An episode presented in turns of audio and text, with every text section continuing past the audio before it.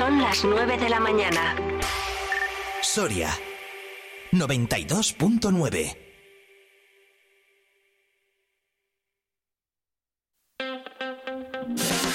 Vive la mañana Soria con Alfonso Blasco.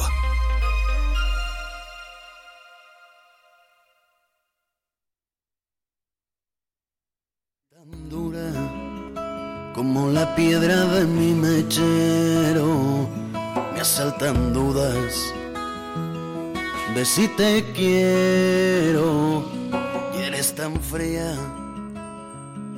hay como el agua que baja libre de la montaña. Y no lo entiendo, fue tan efímero el caminar de tu dedo en mi espalda dibujando un y pido al cielo que sepa comprender estos ataques de celo que me entran si yo no te vuelvo a ver. Le pido a la luna que alumbre tu vida, la mía hace ya tiempo que ya hace fundida. Con lo que me cuesta querer solo a rato, mejor no te quiero, será más barato. Cansado de ser el triste violinista que está en tu tejado. Tocando para el inglés siempre desafinado. Eres tan tenue como la luz que alumbra mi vida, la más madura, fruta prohibida, tan diferente y parecida a la tormenta que se llevó mi vida.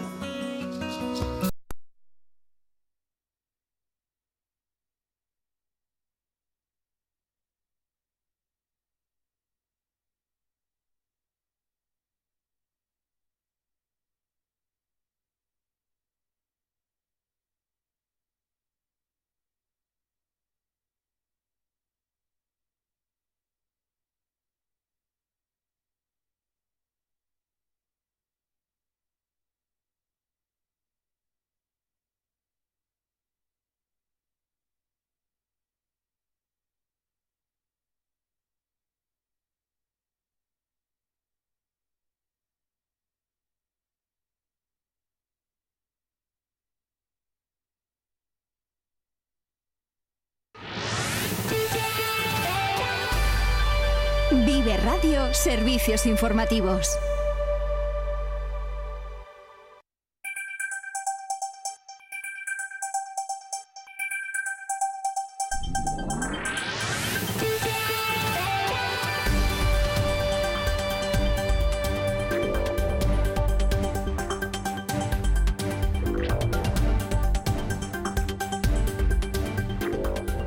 Amigos? Muy buenos días, bienvenidos a Soria al Día. Un saludo de quien les habla, Iván Juárez, y agradecimientos como siempre a Alfonso Blasco, líder alma mater de Vive Radio Soria, aquí acompañándonos a la técnica. Bienvenidos a esta tertulia de actualidad donde, con la que está cayendo, no pretendemos ni mucho menos arreglar el mundo, pero sí debatir, dar cuatro claves y ver lo que opinan, ¿no? Eh, protagonistas de la actualidad eh, soriana sobre esos temas que nos preocupan y nos ocupan. Un clásico ya de esta tertulia, de sumar. Alberto Flores, ¿qué tal? Buenos días, Iván, ¿qué tal? Vaya actualidad más eh, convulsa, ¿eh? Bueno, a ver si tiene que ser la actualidad. La actualidad siempre es convulsa. Sí, ¿no? Mm. Bueno, vamos a sacarle un poco de punta. Directamente desde el Senado, con ojeras, Javier Jiménez, ¿qué tal? Partido Popular. Buenos días, pues sí, vengo del, del Senado como el que, que dice. Llegué, llegué anoche y, y, bueno, casi esto está cumpliendo en mi agenda como algo habitual el, el estar con, con, vosotros, con ustedes y, y, la verdad que encantado. Qué cansado eso del Senado, ¿no? Ya, ya tirar del 3 en 1. Okay. Bueno, eh, se está empezando a ver más, más actividad, sin duda. Están presentando ya, Ayer tuvimos cuatro, fue un, un debate bastante interesante. Estamos a la espera de, que se conforme gobierno o no para que den comienzo bueno, la distribución de, comisiones y bueno, yo creo que, el trabajo más intenso, pero, pero bueno, esto ha cambiado, ya hay, ya hay más trabajo. No es por nada, tenemos que meter una cámara en el estudio. Eh, te han caído unos años, ¿eh? no sé si es el efecto Senado. Y damos la bienvenida a un representante del Partido Socialista, que es verdad que hemos empezado esta serie de tertulias sin representante del Partido eh, Socialista, por aquello que en ocasiones pues no da tiempo a formar una tertulia, que va cobrando forma. Eh, damos la bienvenida al concejal del Ayuntamiento de Soria, concejal de Juventud, Eder García. ¿Qué tal? Eder, muy buenos días, bienvenido. Hola, ¿qué tal? Muy buenos días. Muchas gracias por, por la invitación. Eh, te diré que Javier Jiménez decía, es que no tengo nadie del Partido Socialista con quien debatir. Digo, ya vendrá, ya vendrá, y estaba muy crecido. Eh, pues hoy es el día, Javier. Hoy es el día. Estoy encantado aquí está... que mi amigo y, compañero del, ayuntamiento, Eder, pues pueda estar en, este plato y podamos debatir. Pues vamos adelante y nos ponemos eh, serios. Eh, vamos a hablar de actualidad local, actualidad eh, provincial, pero también de aquello que nos ocupa estos días y nos preocupa muchísimo ese conflicto entre Israel, Hamas, Palestina, Gaza. Ayer, las última hora, nos lleva a ese bombardeo a un hospital de Gaza, más de medio millar de fallecidos en principio parece un ataque de Israel. Israel eh, acusa a la yihad islámica. Bueno, uno más en lo que parece eh, un ataque, unas represalias de Israel a lo que fue un ataque sangriento por parte de Hamas. Bueno, la historia eh, que ustedes conocen. Ayer toma de posiciones por parte de los 27, que fijan posiciones tras los titubeos iniciales. se trata de condenar principalmente el ataque a Hamas y también eh, pedir a Israel que en el derecho a defenderse que tiene lo haga cumpliendo la legislación humanitaria y la Convención de Ginebra, puntos eh, suspensivos. Vamos a escuchar en ese sentido a Pedro Sánchez y luego se lo traduzco. That the only way to uh, definitely uh, resolve the conflict is the recognition of the two states. So Bien, intervenía eh, Pedro Sánchez esta semana en un foro internacional y venía a decir que la resolución del conflicto pasa por el reconocimiento de los dos estados. Eh, además, venían a pedir también a Israel que modere esa respuesta. Eh, Alberto Flores, ¿cómo se te queda el cuerpo? Hombre, al final ya lo hablamos la semana pasada, ¿no? Que el ataque jamás había sido una salvajada, lo criticamos, pero que las consecuencias que iba a traer sobre el pueblo palestino con la represión que iba a hacer ahora Israel, pues ya la estamos viendo. Al final todo el mundo tiene derecho a defenderse, pero los límites son los límites. Sin duda, ¿no? Escalofriantes, eh, Eder, esas imágenes que estamos viendo, ese ataque al hospital de las últimas horas eh, difícil solución tiene, ¿no?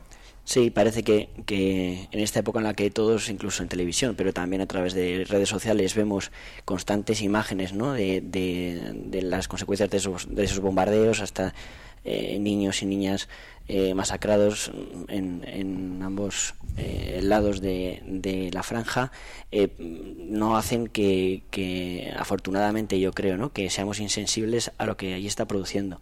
Y como, como decía Alberto, hay que condenar rotundamente cualquier acto terrorista y, y, cualquier actuación sobre la aprobación civil, pero también en este sentido eh, la conducta que tiene Israel es, es eh, inapoyable, ¿no? O sea, desde, desde el punto de vista de que como Estado tiene frente a la población civil y a la comunidad internacional unas responsabilidades, ¿no? De respeto a los derechos humanos principalmente y, como decías, ¿no? Hacías alusión al derecho internacional con respecto al, respeto a, los corredores humanitarios, a no atacar a la población, en fin, que, que la guerra contra el terrorismo no puede justificar la ocupación, la ocupación forzosa, la invasión eh, de, de, toda la franja de Gaza por la vía del hecho y que además eh, no distingan prácticamente sus objetivos y tengan como daños colaterales a toda la población civil de, Gaza, que de hecho no puede ni, huir eh, del, lugar. la reacción de la comunidad internacional, de las instituciones, eh, de la Comisión Europea a través de Ursula von der Leyen, también de Biden, apoyo férreo en un principio a Israel, condena de Hamas, pero a medida que han pasado los días, bueno, también ese apoyo a ultranza de Israel se va moderando, vista la respuesta tan violenta de Israel. Eh, antes de entrar en otras eh, consideraciones, ¿cómo se está viviendo en el ámbito mm, político aquí, Javier Jiménez? Eh, ¿Cómo te queda esta, semana brutal con tantos fallecidos, miles de fallecidos ya? Es una desgracia humanitaria, ¿no? al final las imágenes que, vemos son, son terroríficas, ¿no? Miles de, civiles, niños, niñas, mujeres, hombres inocentes, pues por verles en algunos casos decapitados es una, es una desgracia, ¿no? Ver cómo, cómo hay rehenes, cómo los escrúpulos por parte de, de un lado y otro no, no se tienen en este conflicto. Creo que, que es algo terrorífico, pues yo creo que tenemos que partir de, de, una base, ¿no? Que este conflicto internacional gira en torno a, al terrorismo islamista, ¿no? yo creo que esto ya no solo es que, recorra el mundo occidental, sino que vemos, lo estamos viendo también en, Oriente Medio, ¿no? Y creo que, que, se tiene que dar respuesta rápida, creo que, esto tiene que acabar cuanto, cuanto antes, porque ya no solo las consecuencias eh, internas, ¿no? Para, para los países, para los territorios que están envueltos en, en ellos, mejor dicho, los territorios, creo que, que estamos hablando de una crisis diplomática de, bueno, de una magnitud increíble. Bien, pues vamos a eh, acabar con estas relaciones eh, locales para ver también cómo se está viviendo en el ámbito político a nivel nacional. Carlos Martínez, en la jornada de ayer, Carlos Martínez, alcalde de Soria, hablaba de lo que está sucediendo. Tan víctimas del terrorismo son eh, hoy por hoy los israelíes asesinados por Hamas como los palestinos asesinados por, por, por, Israel. ¿no? Ni todos los judíos son Netanyahu, ni todos los palestinos son Hamas, ni todos los rusos son Putin. Bien, pues yo creo que no se puede describir eh, mejor, ¿no? Todas las víctimas eh, cuentan, todas las víctimas eh, pesan. Terrorífico el ataque de Hamas, terrorífica está siendo también la respuesta de Israel sobre la franja de Gaza y ayer lo veíamos con ese ataque a ese hospital con heridos, con niños, más de 500 víctimas. Por cierto, el sábado hay convocada una concentración en la Plaza Mariano Granados eh, por parte del Movimiento Ciudadano eh, por la Paz. Eh, será a la una. Allí yo creo que estamos todos em, citados. Y aquí en España, pues también los partidos fijan sus posiciones. Esta semana lo hacía Ernest Urtasun de Sumar, que pedía la declaración del Estado palestino. que avanzase España en ese sentido? Nosotros creemos que ha llegado el momento de que España reconozca al Estado palestino de forma unilateral, de forma incondicional y de forma urgente como una contribución esencial a la resolución del conflicto y a la paz. Alberto eh, Flores, ¿es necesario? ¿Va a servir para algo? ¿Va a contribuir a mm, algo esta mm, declaración? Hombre, si contribuirá para algo no el tiempo lo dirá, pero al final es cumplir lo que dice Naciones Unidas, cumplir las resoluciones del, de la organización y reconocer al Estado palestino. Eh, no tanta que nos hablan de la división del gobierno, al final es lo mismo que está diciendo Pedro Sánchez. La solución solo puede pasar por el reconocimiento mutuo de las dos naciones.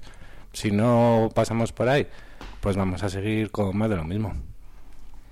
Eder García, eh, hay cierto debate eh, por saber quién es la voz del gobierno en este sentido. Vamos a escuchar a Álvarez y luego eh, comentas, porque yo creo que hay cierta polémica, cierta tensión entre los socios de gobierno. Llamé a la embajadora de Israel, le trasladé mi profundo disgusto por el comunicado que había sacado la embajada de Israel y le trasladé que lo consideraba un gesto Cada ministro tenemos nuestro perímetro y, eh, gestionamos unas políticas determinadas. En lo que toca a la política exterior es muy evidente que solamente hay dos voces autorizadas, la del presidente del Gobierno, por supuesto, y la del ministro de Asuntos Exteriores.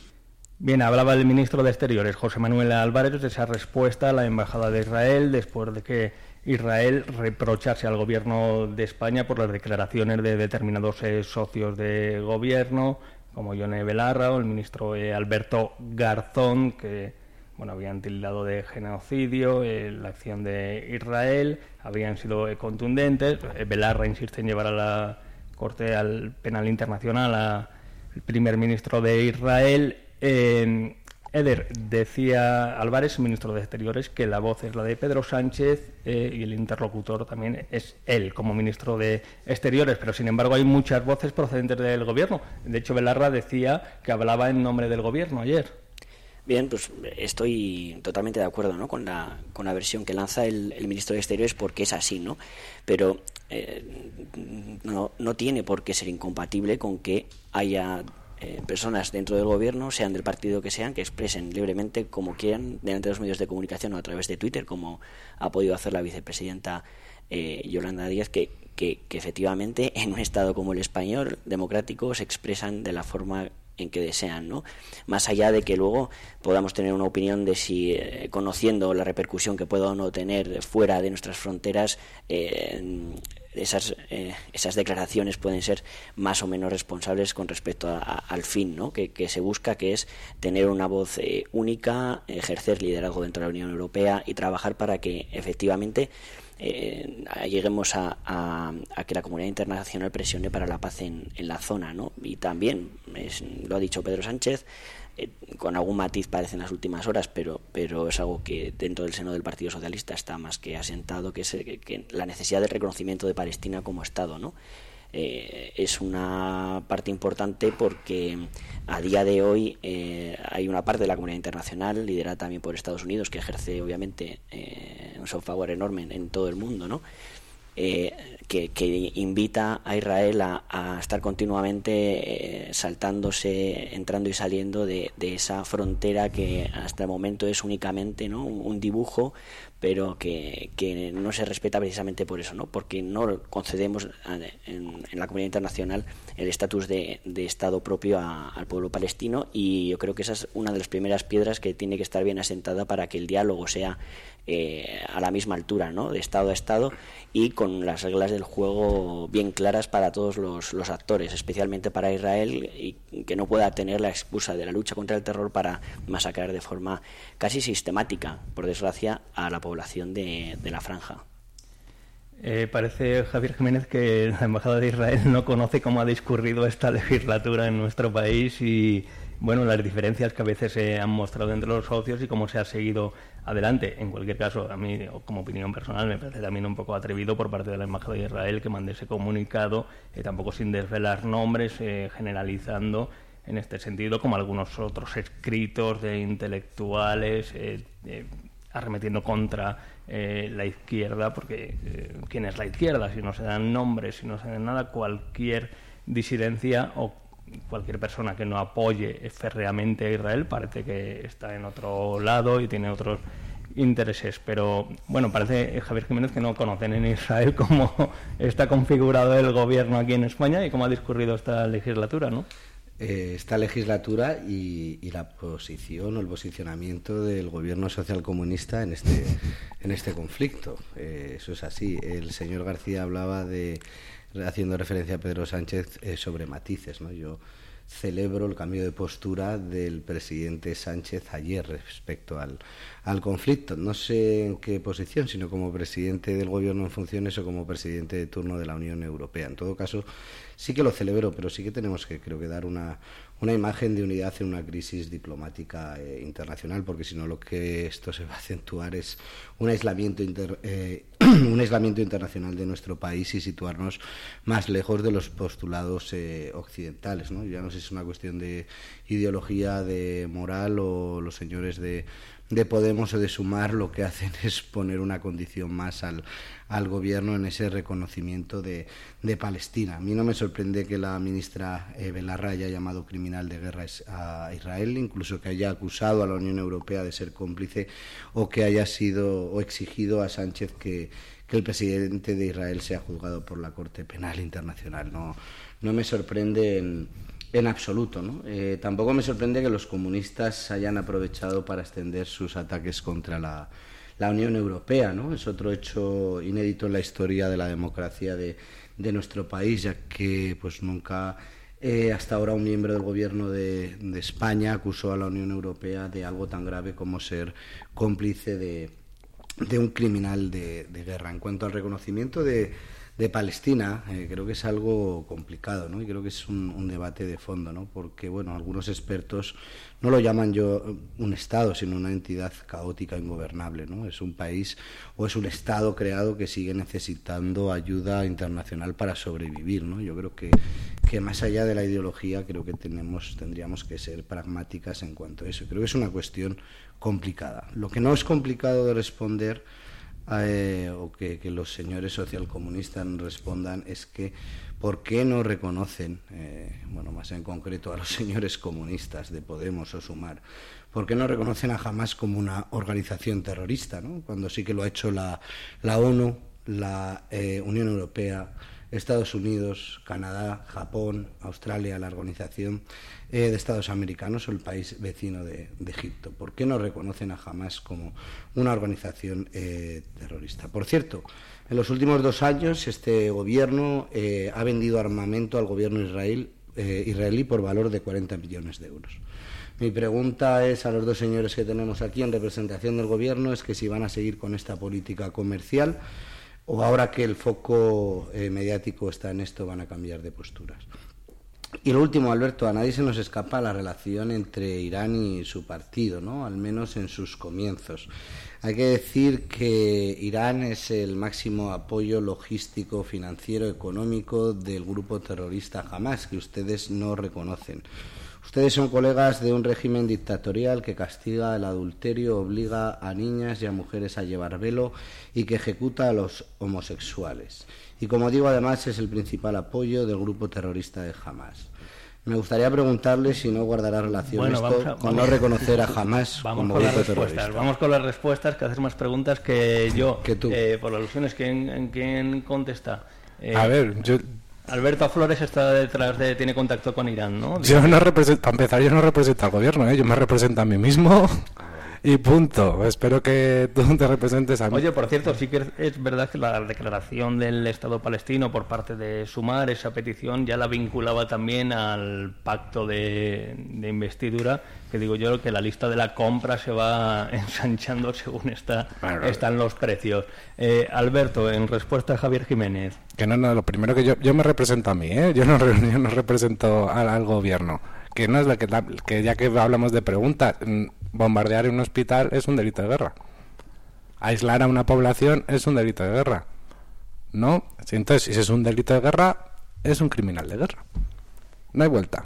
Un criminal es quien comete un delito. Qué básico, ¿no? Sí, no, no, qué básico, ¿no? Bueno, me va a responder. Es, una, es un, un, pensamiento, yo creo que va normal y corriente. Si tú cometes un delito, eres un criminal. Ayer bombardearon un hospital. ¿Es un, es un delito de guerra no, no reconocen a jamás como organización terrorista? Que si van a seguir vendiendo armamento a Israel, que Yo espero que guardan relación con ese régimen eh, dictatorial que ustedes defienden. Son tres preguntas básicas. Yo como pacifista espero que mi gobierno no venda armas a ningún país. Pues lo han no, no, solo a Israel. Y cuando ustedes gobiernan también, eh, también venderán armas a cualquier otro país. Yo como pacifista espero que no vendan armas a ningún Va a responder alguna de las tres preguntas. Bueno, pues es que no representa... Seguro, que, seguro que Eder García... igual como si nuevo, pero aún así yo alucino un poco, ¿eh? ¿no? Eh, fíjate que con este tema yo pensaba que, que ostras, que, que, no íbamos a tener, como parecía, parecía lógico, eh, un uso de bloques ¿no? o, partidista de, de, esta desgracia internacional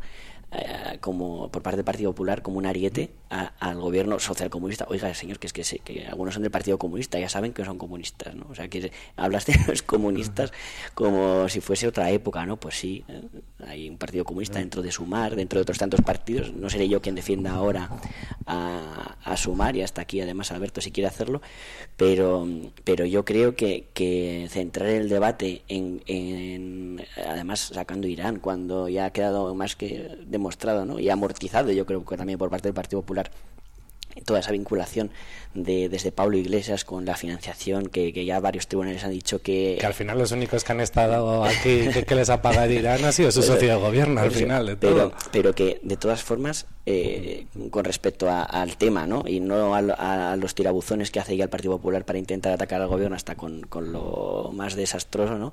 Eh, eh, sí que se, hasta, yo qué sé, personas que no son sospechosas de ser muy del Partido Socialista y Sumar, como el señor Moreno Campo, el primer fiscal de la Corte Penal Internacional, ya describía públicamente que, que hay actos que podemos comprobar fehacientemente, incluso mediante vídeos que podemos ver todos en redes sociales, que se están produciendo literalmente crímenes de guerra. Habrá que, habrá que dilucidar el día de mañana qué responsabilidades eh, caen y sobre qué personas, ¿no? Pero es evidente que lo que se está dando a día de hoy en toda la franja, en toda esa zona, no es una situación normalizada de guerra, ni mucho menos.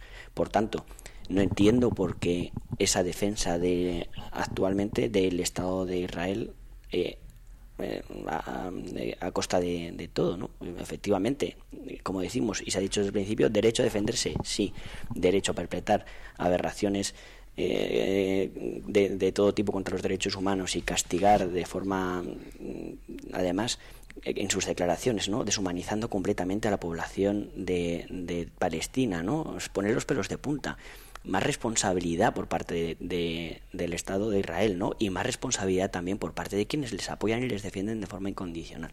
Eso es lo que creo que sería razonable y lo que ayudaría también a mucha gente que no está al día del conflicto, porque no es de hoy, sino que viene de, muchos años atrás, muchas décadas atrás, e intentar acercarse de una forma objetiva y razonada a, a por qué a día de hoy existe esa situación y por qué hemos llegado a la situación en la que estamos. ¿no? Yo creo que, que sobra, eh, te lo digo Javier, eh, el tirabuzón ¿no? de intentar hasta que esto sea un arma arrojadiza para el gobierno, que intenta, como puede, dentro del, liderazgo que ejerce ahora dentro de la Unión Europea, si me lo permites aquel paréntesis mucho más grande que el que ha ejercido cualquier presidente del Partido Popular en a nivel internacional, poder tirar un poco de, de ese liderazgo para poner un granito de arena en la solución. Yo creo que que, ostras, hay que rizar mucho el rizo para atacar al gobierno hasta con esto. Pero vamos a ver, señor García, si realmente quien se atacan son ustedes, estamos ante un conflicto internacional, bueno, no sé si sin precedentes, pero eh, algo muy grave. Vamos a ver, eh, la respuesta diplomática tiene que ser conjunta y cuando hablo conjunta es del Estado español. El Estado español, el Ejecutivo, está representado por una amalgama de partidos, entre los que se encuentra el Partido Socialista y el Partido eh, de Podemos. En la nueva a lo mejor será eh, Sumar. ¿Por qué viene ahora a hablar a nosotros del Partido Popular, de echar, no sé, combustible, de hacer división de esto? Si los únicos que están divididos son ustedes. La imagen internacional que hemos visto desde el sábado ha sido lamentable. Pónganse de acuerdo ustedes porque lo que está en juego ya no es solo eh, la imagen internacional de España, sino también la imagen de la presidencia de la Unión Europea que ahora mismo radica en el señor Pedro Sánchez, que el señor Pedro Sánchez hasta ayer, hasta ayer por la tarde, estaba alineado o eh, sometido a las exigencias de los señores de Podemos y de Sumar. Es que vuelvo a repetir, las declaraciones de la señora Belarra, eso sí que son incendiarias. Ya, comentábamos. Sí que, son incendiarias. Eh, Pedro Sánchez cuestionó la defensiva de Israel el sábado.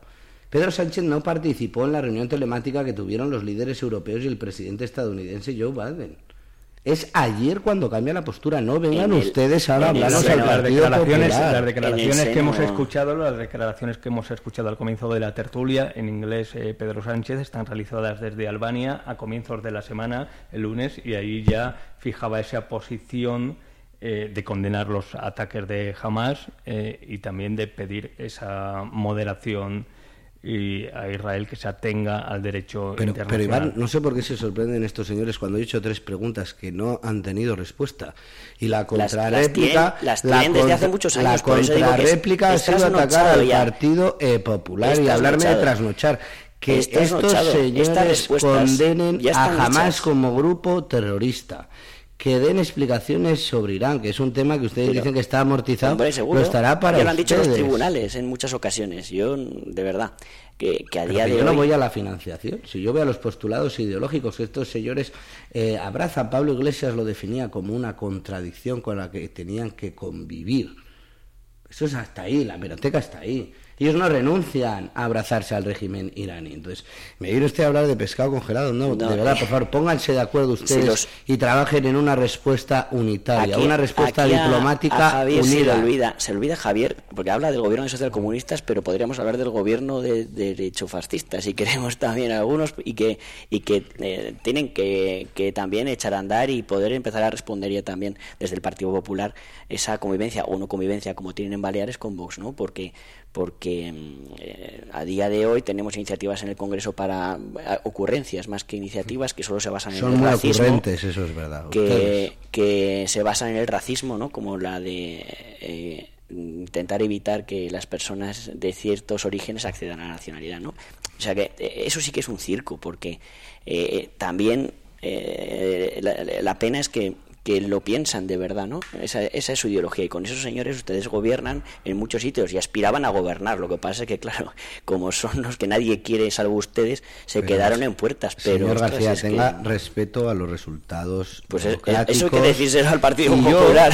respeto la aritmética parlamentaria Eso- y eso en todas pues no, mis su partido no, ¿eh? en, sí, sí, en todas las intervenciones que el Partido Popular ha tenido y yo al respeto, respeto a la democracia, Claro, respeto sí. a la voluntad Hombre, popular.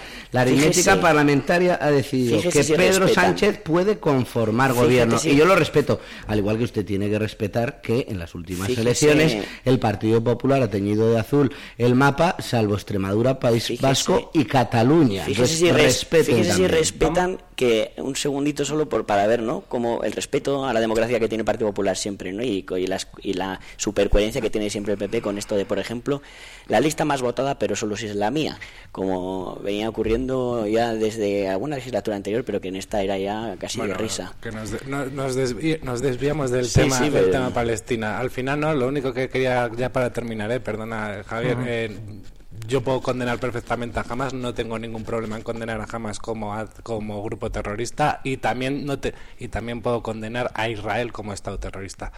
La pregunta es, ¿ustedes condenan a Israel? Nosotros estamos, eh, con- nosotros condenamos toda la violencia y por supuesto que ya lo hemos hecho eh, saber la metodología, por así decirlo, que está llevando is- Israel es demasiado fuerte. Está claro que se tienen que abrir pasillos humanitarios. Creo que se tiene que tener condescendencia con, con el con el pueblo palestino, ¿no? Y el estrecho de Gaza. Respeto a sus derechos es- humanos más que condescendencia, es- está- porque yo creo que hablamos claro. de, Pero por de sus propios derechos humanos más que de, de tener un poco de porque fíjate Respeto al pueblo de Israel para defenderse de un ataque terrorista islamista. Vuelvo a decir, es una amenaza que ustedes, si no lo quieren ver, yo se lo digo. El, el extremismo radical del islamismo es una amenaza tanto en Occidente y ahora lo estamos viendo en Oriente Medio. Y sobre esa, esa base creo que la comunidad internacional tiene que trabajar. Volvemos a los postulados del 11S, así os acordáis, ¿no? No, la lucha contra el terror. Pero era ETA, que es aquel que no. dice el que puso la lucha, afuera, era la lucha contra el terror eh, que surgió de los atentados del 11S, pues oye, de El aquellos polvos pescado estos congelado, lodos. ¿no? No, no, hago un poco de historia, que somos historia. jóvenes, pero no tanto, ¿no? Después del 11S, el tema de la lucha contra el terror, yo cuando escucho eso, el que tiene terror soy yo. Bueno, seguro que luego tengo oportunidades de Bueno, explicarles espe- las esperemos clases que, esperemos de que además, la- que esperemos que señores. además la historia pues no, no se repita, pero se está creando determinado caldo de cultivo en determinados ámbitos, ¿no? Como lo decía Eder, para posturas extremistas eh, y dar eh, cabida a ciertas eh, posturas de odio eh, al extranjero o a determinados extranjeros y también pues para el creciente pues número de islamistas radicales que pueda haber también en territorio occidental, ¿no? Hemos sufrido, ¿no? En España, en otros países, en Bruselas esta misma semana. Vamos a hablar de la amnistía o, como diría Javier Jiménez, de España se rompe. Eh, Javier Jiménez, ¿cómo van las cosas? Eh, luego preguntaré a Eder García porque me parece que el Partido Socialista saca la artillería pesada con Zapatero. Esta misma semana, además, eh, hablaba con Carlos Alsina en Onda Cero, aquí, Radio Amiga Vecina. Javier Jiménez, ¿cómo crees que van las negociaciones? Se está retrasando mucho, ¿no? Bueno, eh, la señora presidenta del Congreso al señor Feijó le dio un mes y medio y Porque ahora... lo pidió, ¿eh? Ojo. Y ahora- Pareciera que fuéramos nosotros los que retrasamos la investidura, lo pidió él ese mes de Y tiempo. ahora no tenemos eh, plazos ni fechas. eh, yo creo que, bueno, porque se está cociendo, ¿no? Esa negociación, esa, esa amnistía. Eh, hay una cosa que me ha marcado Iván de estos dos señores, que es que me han dicho, no sé, han venido a dar aquí clases de democracia. Y es curioso que, que esta gente venga a dar clases de democracia al, al común, ¿no? Creo que tener la cara bien dura. eh, dura. Hay, que hay que recordarle, hay que recordarle al señor García que su presidente en el 2017 votó a favor del 155. Estaba a favor de judicializar el golpe de Estado que se dio en Cataluña. Estaba en contra de que se rompiera el Estatuto de Cataluña, de que se declarase la independencia unilateral eh, de esta comunidad autónoma, aunque fuera por unos minutos. Estaban en contra de la separación de poderes, de la ruptura de la unidad nacional y a favor de traer a Puigdemont para que fuera juzgado en España. Claro, ahora el señor Sánchez y la señora Díaz quieren seguir dándose paseos en el Falcon. Y todo esto ha cambiado, pero ustedes no. Siguen queriendo dar clases de democracia. Menos mal que Ayuso se va a Nueva York Ahora, regular. ahora están a favor de desjudicializar eh, el golpe de Estado y amnistiar a esa élite política de golpistas. Ahora aquellos que persiguieron, imputaron, juzgaron y sentenciaron esos delitos prevaricaron. Tenemos que olvidar ese delito que no existió. Pero no solo eso, es que en el pasado ya indultaron a los responsables del proceso y rebajaron la, típica, eh, la tipificación penal del delito de prevaricación.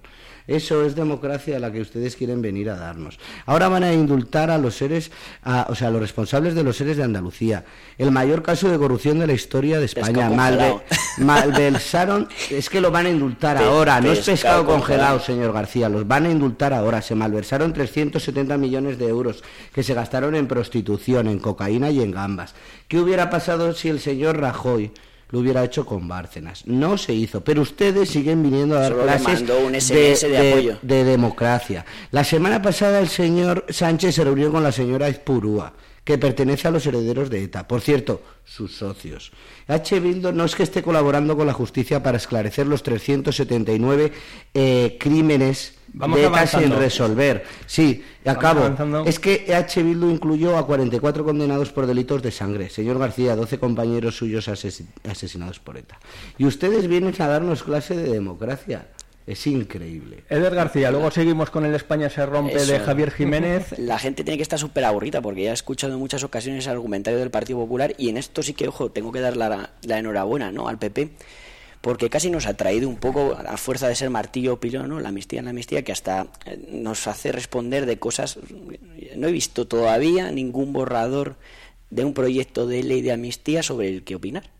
Y, y ojo, que esto obedece a una estrategia bien orquestada, ¿eh? porque como decía eh, eh, el señor Jiménez, la presidenta del, del Congreso efectivamente le dio un mes a María, a, a- iba a decir a Mariano Rajoy, eh, ¿dónde está el pobre Mariano Rajoy?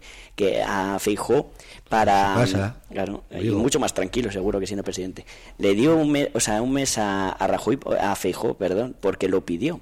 ¿Y por qué pidió un mes? Únicamente para clavar este mensaje. Sabía que su investidura era fracasada, porque de hecho convocó una manifestación en contra de la investidura de Sánchez antes de presentarse como presidente del Fue gobierno al Congreso. señor García, Una- un una- fue un fue un pinchazo de manifestación, pero pero eh, convoca, o sea, pide un mes únicamente para hacer ya oposición a Pedro Sánchez antes de haber presentado su programa de gobierno en el Congreso. Ostras, es que eso sí que es tirar la toalla antes siquiera de empezar a sudar.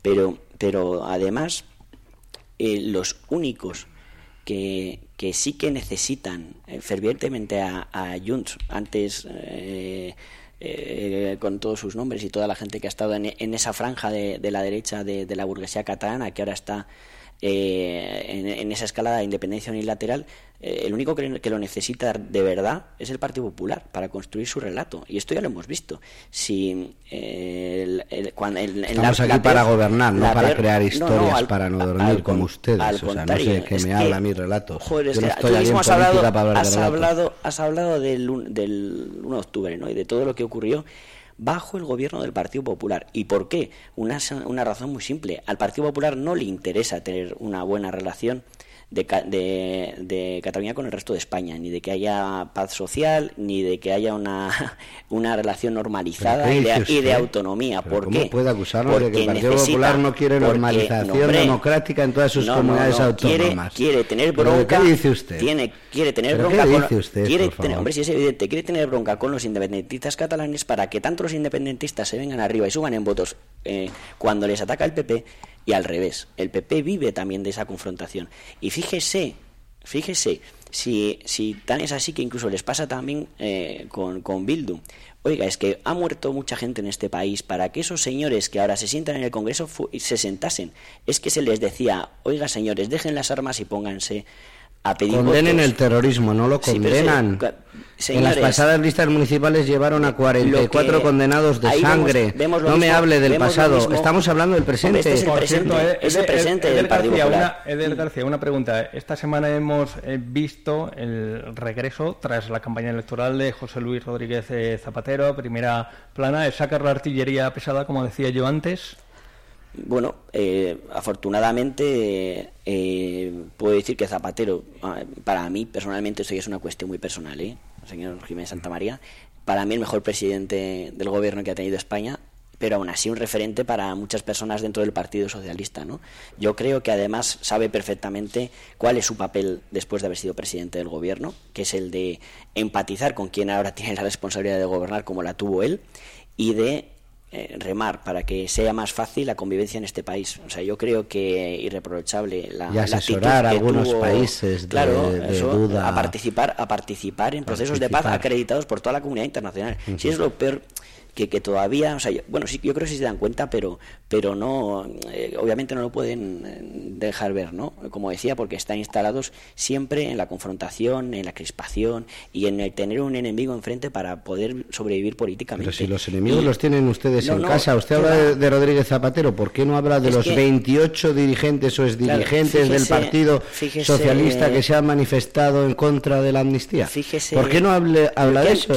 Habla de, del señor bueno, usted antes ha escupido mucho para, para arriba. A lo mejor en las próximas semanas, cuando se apruebe esa amnistía, se tiene que callar eh, un poquito. Pero que no hable tanto de Rodríguez Zapatero.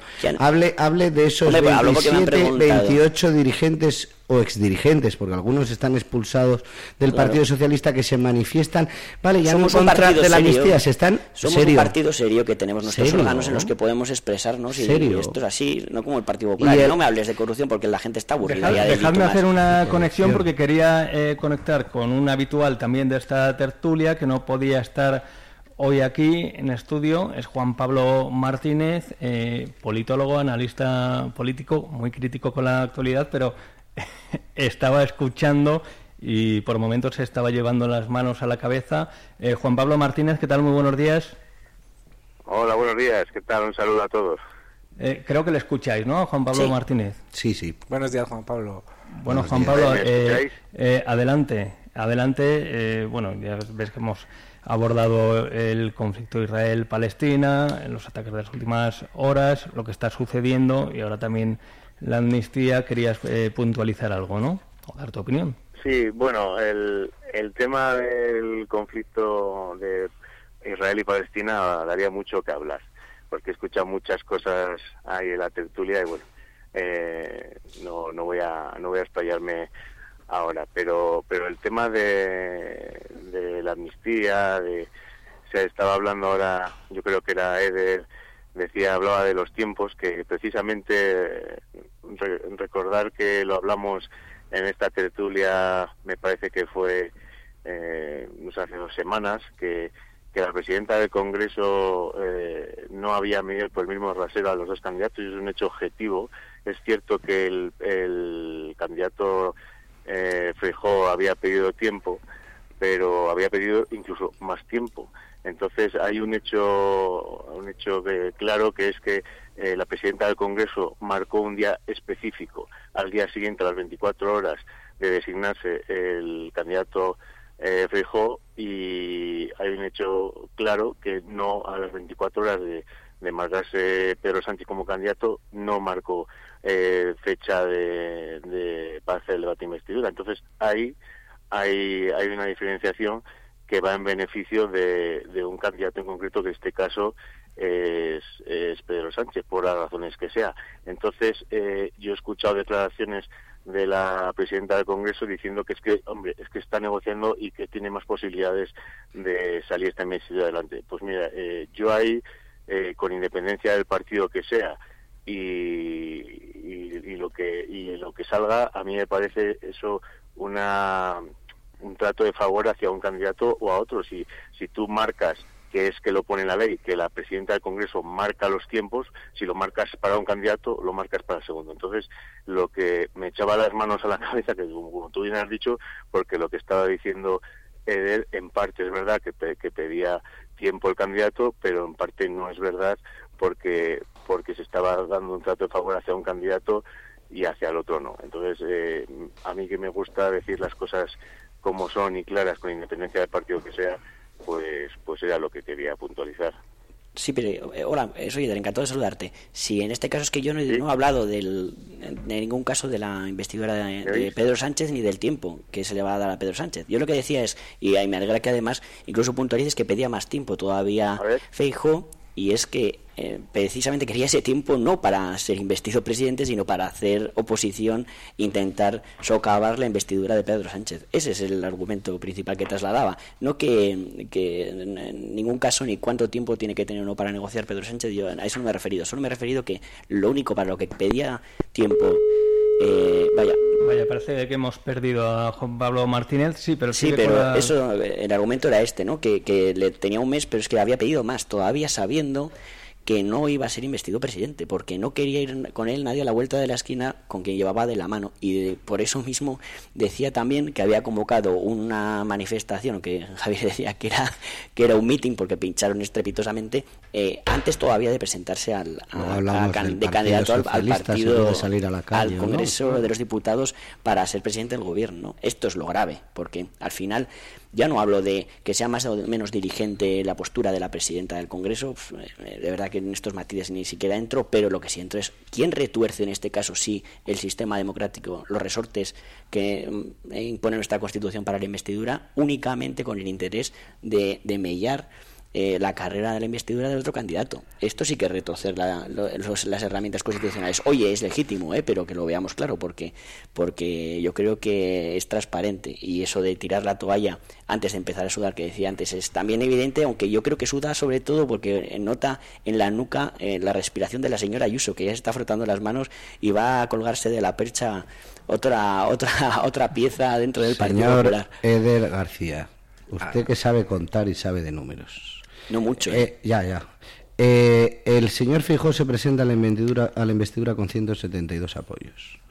Eh, como sus socios no son muy amigos de reunirse con el jefe de, del Estado en las rondas de contactos, el Partido Socialista solo pudo acreditar ante ese procedimiento y esas normas que todos nos hemos dado 121 apoyos. El Partido Socialista se presentó en la última investidura, el señor Sánchez se presentó con 122 apoyos. El Partido Popular se presentó con 172 apoyos a la investidura. No venga ni a hablarnos ni de retorcer de, ni de no retorcer. Preocúpense de lo que tienen, que es poner en, eh, ponerse de acuerdo con los señores comunistas, con los señores herederos de ETA, con los señores de Junts vale, para, Para, terminar con este tema, por momentos me recordabas eso de un tren que sale de Soria a las 7 de la mañana y llega a Madrid y hace parada en Almazán. ¿A qué hora, a qué hora llega? Eh, señor comunista, si es el tren de Soria, señor Iván, nunca se sabe hacer esa predicción. Alberto Flores, Alberto Flores, para terminar ya este bloque. Eh, Alberto Flores, un señor comunista. Comunista no sé, pero vamos, como un insulto, si me quieres llamar comunista, yo lo veo como un orgullo. ¿eh? Sí, sí, te digo la, es un insulto. La verdad. O sí, eh, lo, no, lo único a puntualizar que parece que no hay un plazo que al final la ley marca que son dos plazos, desde la primera intento de investidura hasta que se pueda intentar formar gobierno. Y si en dos meses no se forma, se tiene que volver a convocar elecciones. O sea, un plazo tiene, un plazo marcado por la ley.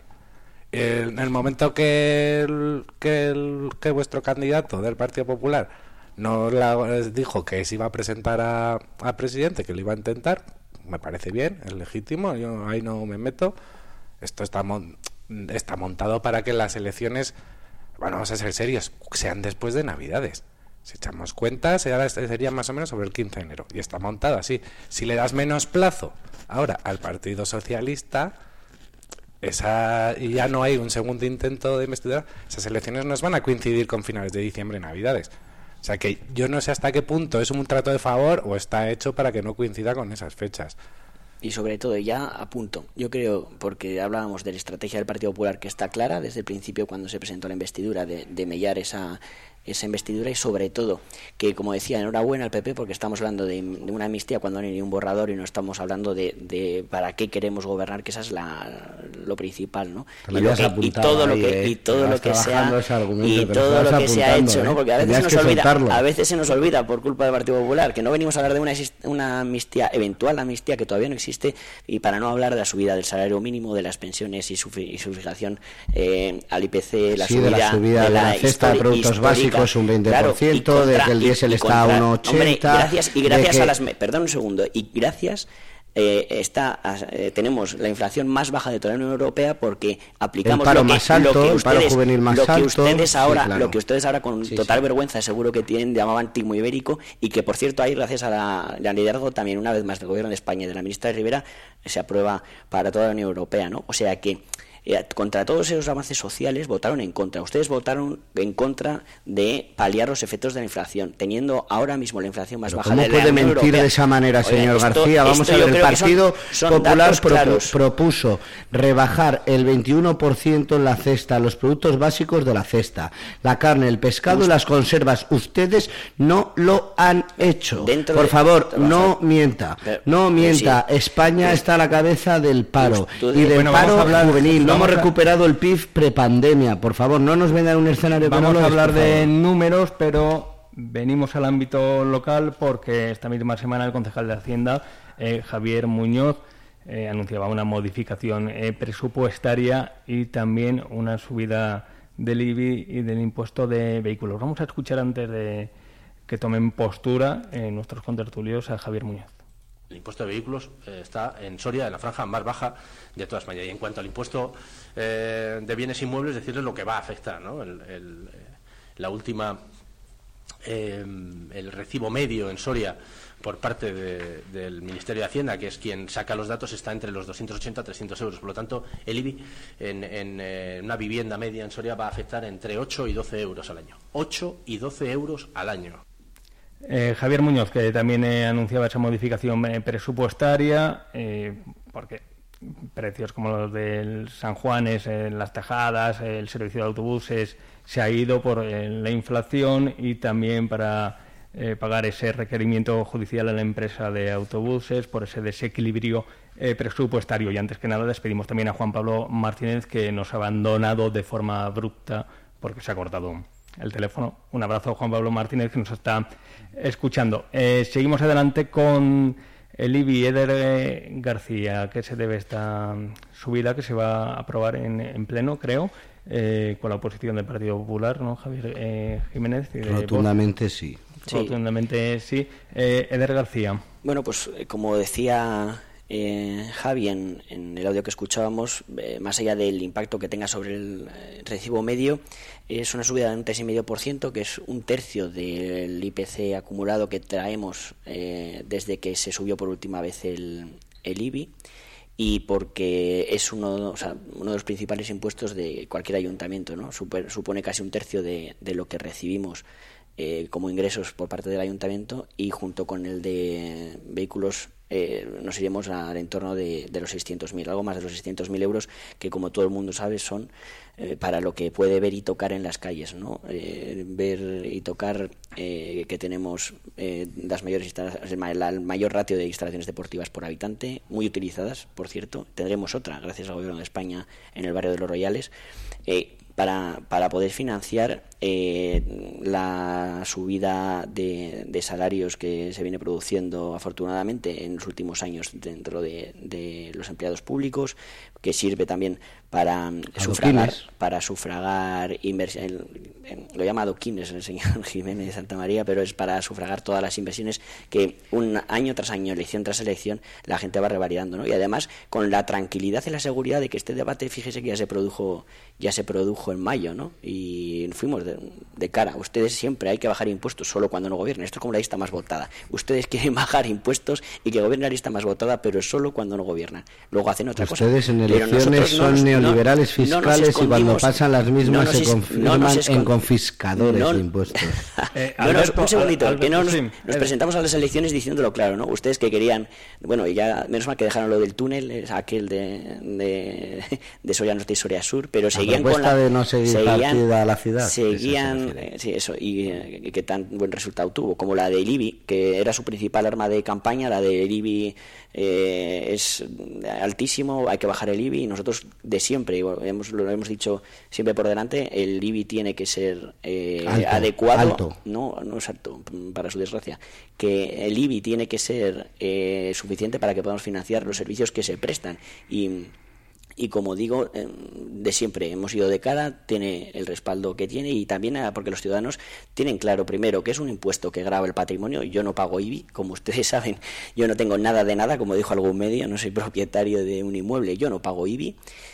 ¿Paga IBI una familia media? Sí, como dice Javier en, en el audio, subirá eh, para el año próximo entre 8 y 12 euros, pero también pagan IBI todos aquellos, y eh, muchos conocemos hasta apellidos y, demás, de familias que tienen locales vacíos en el código, que yo que sé que por tenerlo vacío no pasa nada porque porque total, para lo que me van a dar de alquiler no me sirve, ¿no? A todos aquellos que tienen varios pisos que alquilan, pues sí, los grandes tenedores sí lo van a, sí lo van a sufrir. El favor, como hace siempre el Partido Popular. Alberto Flores con el, Con el... Yo sí, por desgracia. Más, pero bueno, que la subida del IBI cuando no hay elecciones, pues es algo típico aquí. Eso es como el catapán. ¿A ti te, te llamaría la atención la congelación del pasado año? La, hombre, pero había elecciones. Eso eso pasa siempre, que el año que hay elecciones no se sube estar despierto, estar despierto. ¿eh, y, luego ya el ese, los años que no hay elecciones se vuelve a subir. A ver, eso es una constante de este gobierno. Eder.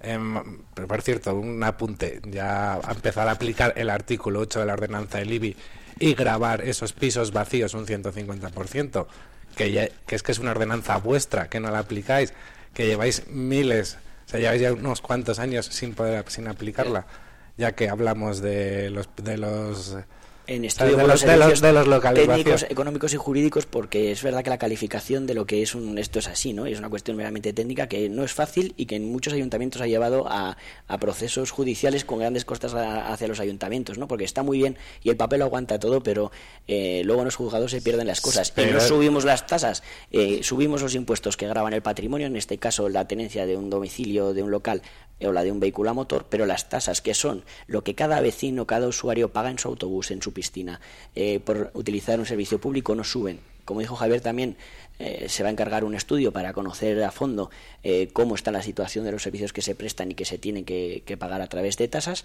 y, y, hablaremos ya con datos en la mano de una reforma. Pero a día de hoy subimos los impuestos y muy poco a las personas, en este caso que tienen patrimonio, no a las que no lo tienen, porque el usuario en su día a día va a ver que las tasas municipales mantienen su precio. Y no lo ven, pero Javier Jiménez está con la calculadora, tantas posesiones por 3,5%. No tiene nada de nada, le pasa como a mí. Mi declaración de, de bienes está ahí.